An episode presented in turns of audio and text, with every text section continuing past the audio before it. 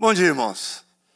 Eu, é a segunda vez que Deus me dá o privilégio de estar aqui. estive aqui no ano passado, mês de maio, é, no aniversário da igreja, e me trouxe assim, uma alegria muito grande. Naquele, naquela vinda, eu estive aqui com a minha esposa, e hoje eu estou com a minha filha mais nova, que é a, a minha xará, a Fernanda.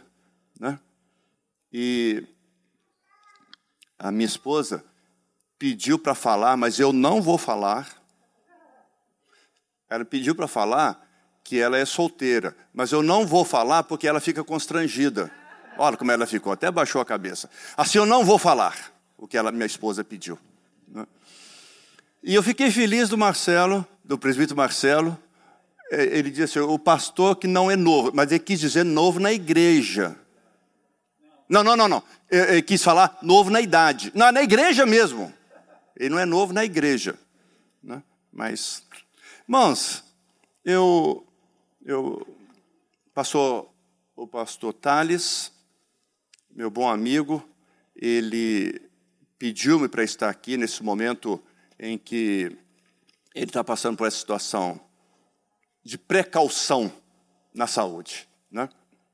E por amizade a ele e pelo carinho que eu guardei no coração da, da minha recepção no ano passado, eu não tive outra opção diante de Deus senão aceitar e estar aqui com esse, esse privilégio, né? Bom, mas não foi para isso que nós estamos aqui. Nós vamos aqui para meditar na palavra do Senhor. E é nela que nós vamos meditar. Abra suas Bíblias em Efésios capítulo 6. O último capítulo do, do, da epístola aos Efésios. Efésios, capítulo 6. Esse texto de, do capítulo 6 de, de Efésios, ele fala vários assuntos importantes, assuntos que, como sempre, a Bíblia é atual, ela fala dos nossos problemas atuais, ela fala dos nossos problemas do momento. E se você notar no capítulo 6, ele começa falando de família. Né? A primeira parte do capítulo 6 fala do lar cristão, relação pais e filhos, relação marido e mulher, esposa ou a esposa e, e, e, marido. Esse é o assunto do capítulo do, do início do capítulo 6. E nós sabemos que a melhor maneira não melhor, mas a maneira mais eficaz de atingir uma igreja e atingir uma família é o diabo atacando o lar. Né? Destrói pessoas, destrói relacionamentos, destrói igrejas.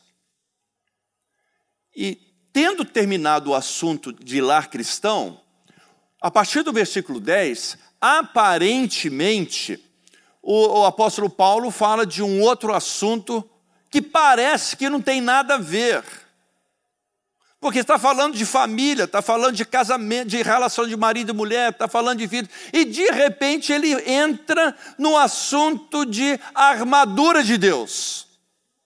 E não somente falando de armadura de Deus, mas ele fala das grandes lutas espirituais. Mas o que, que isso tem a ver com família? Por que, que o assunto pula de família para batalha espiritual, para luta espiritual.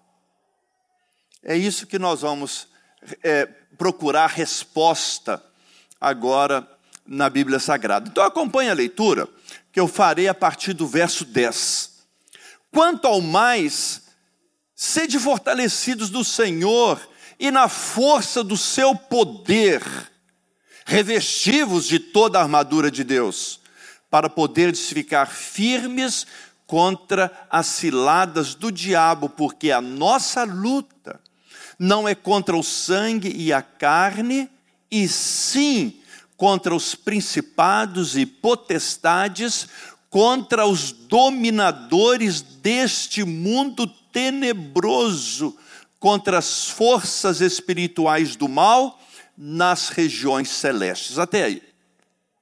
Nós cantamos agora há pouco dois cânticos que nos chamam ou nos encorajam a ir para a luta. Primeiro, pelo Senhor marchamos sim, no seu exército. Está nos chamando para a luta. E luta significa guerra, e na guerra haverá, infelizmente, mortos, haverá muitos feridos. Os irmãos sabem, o ano passado compartilhamos sobre isto. Nossa família e eu fomos missionários em Angola do ano 95 ao ano 2001. A Fernandinha tinha quatro anos de idade quando fomos para lá. E quando nós fomos para Angola, ele, Angola estava em guerra civil. E o auge da guerra civil foi o ano 1998. E nós estávamos lá. Eu nunca vi na minha vida quantidade de pessoas mutiladas, sem uma das pernas ou sem as duas, sem um dos braços ou sem os dois, ou sem os quatro, por causa de guerra. Ou porque eram soldados, ou porque eram civis que não tinham nada a ver diretamente com os interesses militares e políticos do país, sofreram. Sofreram e não somente sofreram fisicamente, perdendo membros dos seus corpos, como também sofreram economicamente, fome, separação de famílias Quantos irmãos nós encontramos que não sabiam onde estava sua esposa, se estava viva ou morta? Por quê? No momento em que o marido estava num afazer aqui na vila e a esposa estava em afazeres na outra vila, houve um ataque e aí eles tinham que correr para qualquer lado. Encontramos pessoas nas nossas igrejas onde tinham passado quatro, cinco anos sem saber onde estava a esposa, sem saber onde estavam os filhos. Guerra traz sofrimento, guerra traz ferimento, guerra traz traumas que você não pode imaginar. O texto, a música que cantamos está nos chamando para a guerra. E quando nós cantamos músicas como essa, a gente se alegra. Eu também me alegrei, cheguei ali, levantei, sacudi o braço, gritei. Mas guerra não é lugar de rir e festejar, não. Guerra é lugar de chorar, é lugar de prantear, é momento de você colocar o joelho no chão, ouvido em pé para ver se está vendo algum ataque, olhando ao longe se vem perigo, mas é joelho no chão. Depois cantamos uma outra música aqui que eu também vibrei, cantei, festejei. Que diz assim: Não importam as circunstâncias, te adorarei. Estou certo?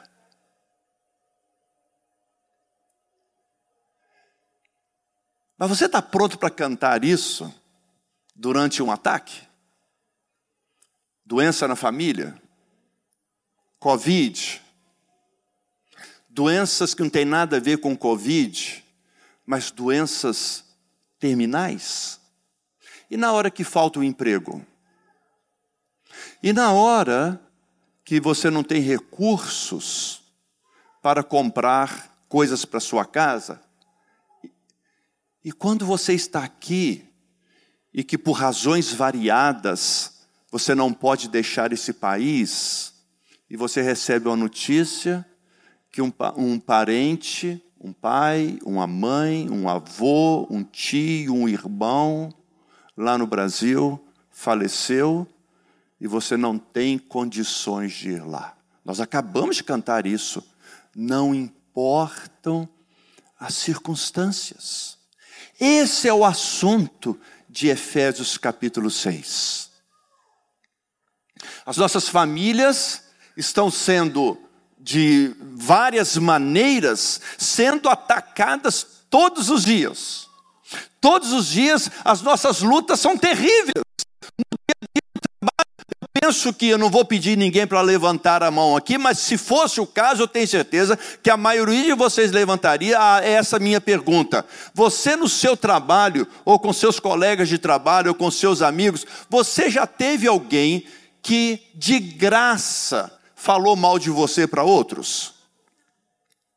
que te perseguiu, que tentou te difamar, que tentou destruir a sua moral, que tentou te roubar o seu, o seu trabalho, que falou mal para o patrão que você é isso, aquilo, aquilo outro, ou às vezes falou, trouxe até aqui para o pastor ou para o presbítero que você é isso, aquilo, aquilo outro, não estranhe, porque a Bíblia diz que os inimigos da cruz de Cristo se levantam dentro da própria igreja, não é de fora. Nesse momento, nós cantamos: Não importam as circunstâncias. Quando a gente louva o Senhor e canta ao Senhor, nos momentos bons, nós levantamos a mão. Mas e nos momentos ruins? E nos momentos das dificuldades? A razão disto não é porque o outro é ruim, porque o irmão não gosta de mim, porque o patrão não me quer, porque por causa do invejoso do trabalho quer me passar perto. Não é nada disto. Nós precisamos olhar as lutas do dia a dia, as dificuldades da nossa vida, as dificuldades do trabalho, os ferimentos que a vida vão imprimindo nos nossos corações, na nossa alma. Nós precisamos aprender a ver isto na perspectiva dos céus e não na nossa perspectiva. Porque quando nós olhamos da nossa perspectiva, o que nós queremos é o nosso próprio bem, mas o bem que nós queremos, o bem que nós achamos que merecemos. Por que, que muitas pessoas dizem assim, ah, eu orei, orei, Deus não me respondeu? Deus não respondeu da maneira que você quis, mas eu tenho certeza que Deus te respondeu. Não é isso que diz o texto de Romanos? Todas as coisas cooperam para o bem daqueles que amam a Deus. Muita gente decora esse versículo, só essa, só essa parte, mas o versículo é mais, não é um segundo versículo, o mesmo, ele continua. Porque quando nós paramos esse texto e usamos esse texto, nós usamos na perspectiva da terra, na perspectiva humana. Todas as coisas cooperam para o bem daqueles que amam a Deus. Eu amo a Deus, então tudo tem que ser para o meu bem. E quando nós trazemos essa perspectiva, nós trazemos no conceito de que eu é que julgo o que é bom. Mas o texto, o texto de Romanos diz assim: todas as coisas cooperam para o bem daqueles que amam a Deus, vírgula, daqueles que são chamados segundo o seu propósito. Quando a Bíblia diz que nós somos chamados segundo o propósito de Deus, traduzindo para um português meu, eu sou mineiro do pé rachado, aqui dentro com certeza não deve ter mineiro, mas traduzindo para o mineirês, ele diz assim: todas as coisas cooperam para o bem daqueles que amam a Deus, daqueles que andam de acordo com a vontade de Deus, para a glória de Deus. É isso que está escrito aí nesse texto. Quando nós olhamos as dificuldades da vida, as lutas da vida, as feridas da vida que a vida nos proporcionou, nós temos que entender que tudo isso acontece na nossa vida por duas razões. Uma, porque Deus, no seu infinito plano, assim desejou, mas segundo, para nos trazer mais perto dele, porque o livro de Efésios, no capítulo 1, diz assim: que nós fomos criados, não é para o nosso bem. Nós não somos criados para viver uma vida rica, de prosperidade, cheia de dinheiro, ou uma, uma, uma vida onde nada nos acontece. O texto de Efésios, capítulo 1, diz assim: Nós somos criados para o louvor da Sua glória. Quando nós entendemos isto, nós começamos a entender que nós precisamos enfrentar as lutas do dia a dia na perspectiva dos céus. E o que, que, se chama perspectiva dos céus? Entender que tudo que acontece na nossa vida é para a nossa construção. Há muitas pessoas que vieram para os Estados Unidos porque lá no Brasil passavam momentos difíceis, dívidas, dificuldades, alguns para sair de uma situação que se ficasse lá ia morrer. Não morrer fisicamente, mas morrer psicologicamente, espiritualmente, moralmente. E quando chega aqui, diz: Eu venci. Nunca mais vão fazer comigo o que fizeram lá no Brasil.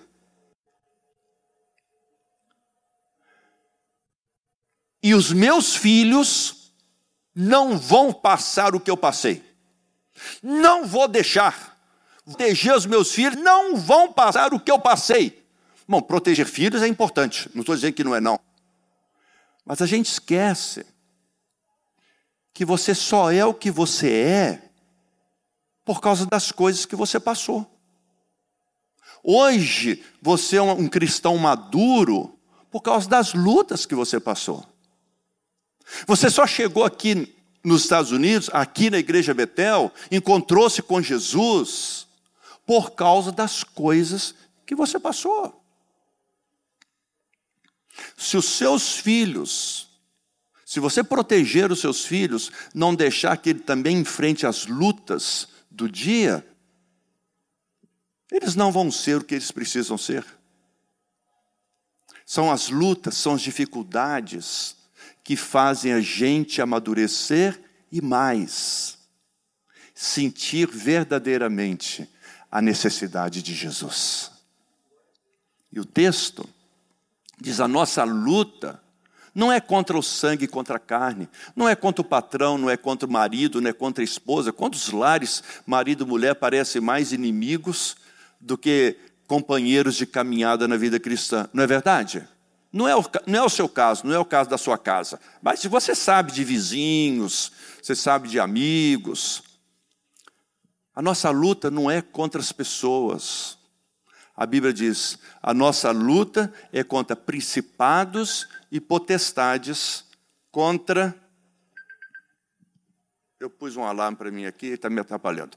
A nossa luta não é contra não é contra sangue e contra carne, ou seja, não é contra o que eu posso ver, mas contra principados e potestades, contra os dominadores deste mundo tenebroso, contra forças espirituais do mal. Nós não fazemos ideia do que isso significa. Mas se eu parar a pregação aqui, ficou negativo, não ficou? A pregação de hoje foi só sofrimento, foi só luta. Eu deixei, por propósito, o versículo seguinte sem ler. E eu vou lê-lo agora, verso 13. Portanto, tomai toda a amargura de Deus, para que possais resistir no dia mau e, depois de ter desvencido tudo, permanecer inabalável. Vamos fazer um exercício de português aqui rapidamente? Observe que na sua tradução, se ela for igual a que eu acabei de ler, o versículo 13 diz assim: Portanto, tomai toda a armadura de Deus, para que possais resistir no dia mau, e. Aí vem uma vírgula. O texto que aparece depois da vírgula, ela é uma, uma uma, uma, uma, um aditivo explicativo. Que no fim disso vem outra vírgula. Se eu tirar essa parte completa, o texto continua fazendo sentido. Vou ler novamente. Portanto, tomai toda a armadura de Deus para que possais resistir no dia mau e permanecer inabaláveis. Não faz sentido? Completamente faz sentido, não mudou o sentido do texto. Por que então esta, esta inclusão explicativa desse texto. Porque o, o, que, o, o que o Senhor Deus quer nos mostrar com esse texto é: você vai permanecer inabalável, sim, mas não sem lutas. Para resistir no dia mau e depois de ter desvencido tudo, não há vitória sem luta. Não há vitória sem ferimentos. Não há vitórias sem momentos de mágoas, amarguras, de raiva, de choro. Não há vitórias sem momentos de coração endurecido, de mente endurecida. Não há vitórias sem momentos de revoltas. Não há vitória sem momentos de você cuspir fogo, sentir gosto de veneno da boca. Não há vitória sem momentos que você não briga com Deus. Deus, aonde que o Senhor estava? Que o Senhor não viu isso acontecer? Deus, aonde o Senhor estava? Que o Senhor não está vendo o meu sofrimento? Não há vitória sem essas lutas. Deus nunca nos prometeu vida sem lutas. Deus nunca nos prometeu chegar no céu sem ferimentos. Mas quando nós olhamos as lutas da vida nas perspectivas do céu, o texto diz assim: o importante não é sair do outro lado inteirão. Eu venci, eu não, eu, comigo não me aconteceu nada. Essa é coisa de fracos. Eu sou um crente fervoroso, eu tenho fé. E às vezes faz, pessoas que fazem isso, ainda que não falam, mas faz a gente se sentir tão fraquinho, né? Eu queria ter a fé do Marcelo. Ô oh, homem bom, se eu tivesse a metade da fé do Marcelo. Mas não é isso que a Bíblia diz. O que a Bíblia diz foi: vocês vão lutar. Mas o mais importante é sair do outro lado com a fé inabalável.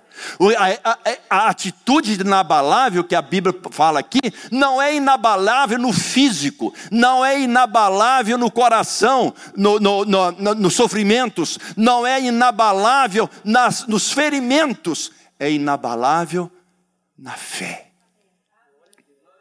As lutas são intensas.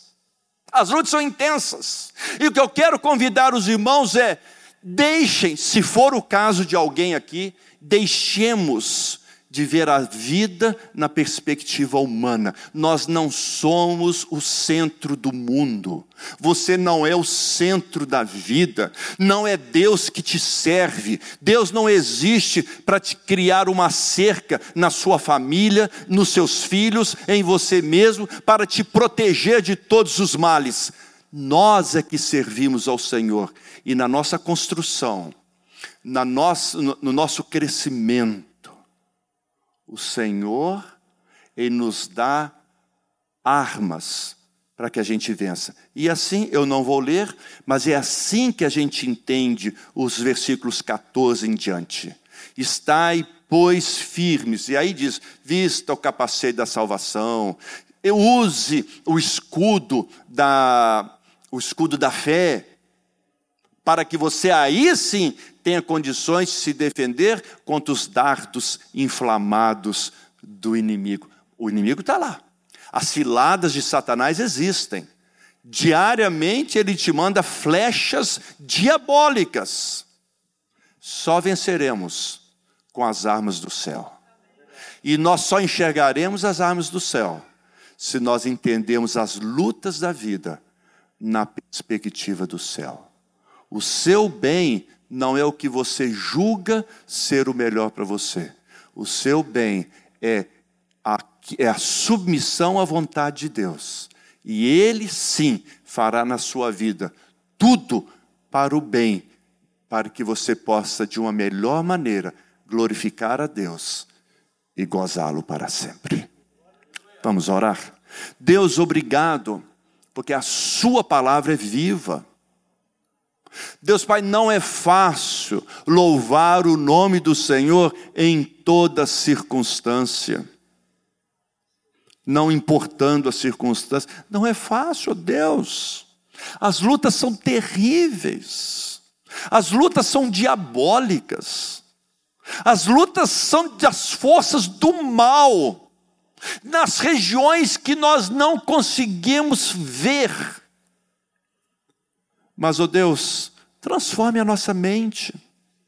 Muda, ó oh Deus, ajuda-nos a mudar o foco da nossa visão. Para entendermos, ó oh Deus, que o bem maior não é o nosso bem-estar, o nosso bem maior é a glória do Seu nome. Mas a Sua palavra também ensina que quando nós glorificamos o Seu nome, nós chegamos mais perto do Senhor e o Senhor nos abençoa. Derrama sua graça, Deus, sobre todos os que aqui estamos, Deus, para que a gente olhe com os olhos do céu, a gente enxergue com os olhos do céu, a gente entenda com o entendimento dos céus. Te oramos, ó Deus, no nome de Jesus.